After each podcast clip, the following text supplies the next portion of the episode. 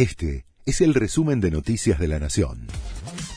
La Nación presenta los títulos de la tarde del jueves 16 de marzo de 2023. El Banco Central subió las tasas de interés al 78% anual. Las elevó 300 puntos básicos por la aceleración inflacionaria y el compromiso tomado con el FMI. La última suba había sido en septiembre. Ahora los plazos fijos quedaron con un rendimiento efectivo anual del orden del 113%. El campo reclama medidas de asistencia al gobierno y amenaza con protestas en todo el país los ruralistas volvieron a reiterar los pedidos de asistencia en medio de una sequía extrema y marcada por una ola de calor histórica.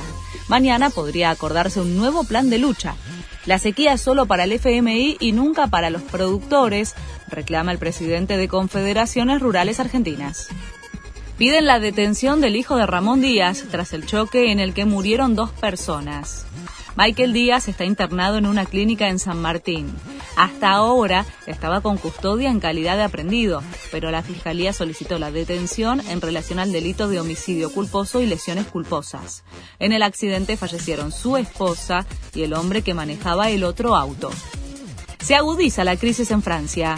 Tras aprobar por decreto la polémica e impopular reforma jubilatoria, Emmanuel Macron causó un fuerte rechazo entre los sindicatos y estudiantes que hoy llamaron a bloquear el país en medio de incidentes entre manifestantes y la policía. Las fuerzas de seguridad reprimieron las distintas movilizaciones y detuvieron a varias personas. Se agotaron las entradas para Argentina-Panamá después de casi dos horas y media. Más de un millón y medio de personas intentaron sacar su pase para ver a la selección mientras se termina de delinear los detalles del operativo que se realizará para trasladar a los jugadores al estadio el día del partido. Una posibilidad es que lleguen en helicóptero hasta la cancha auxiliar ubicada al costado del estadio de River. Este fue el resumen de Noticias de la Nación.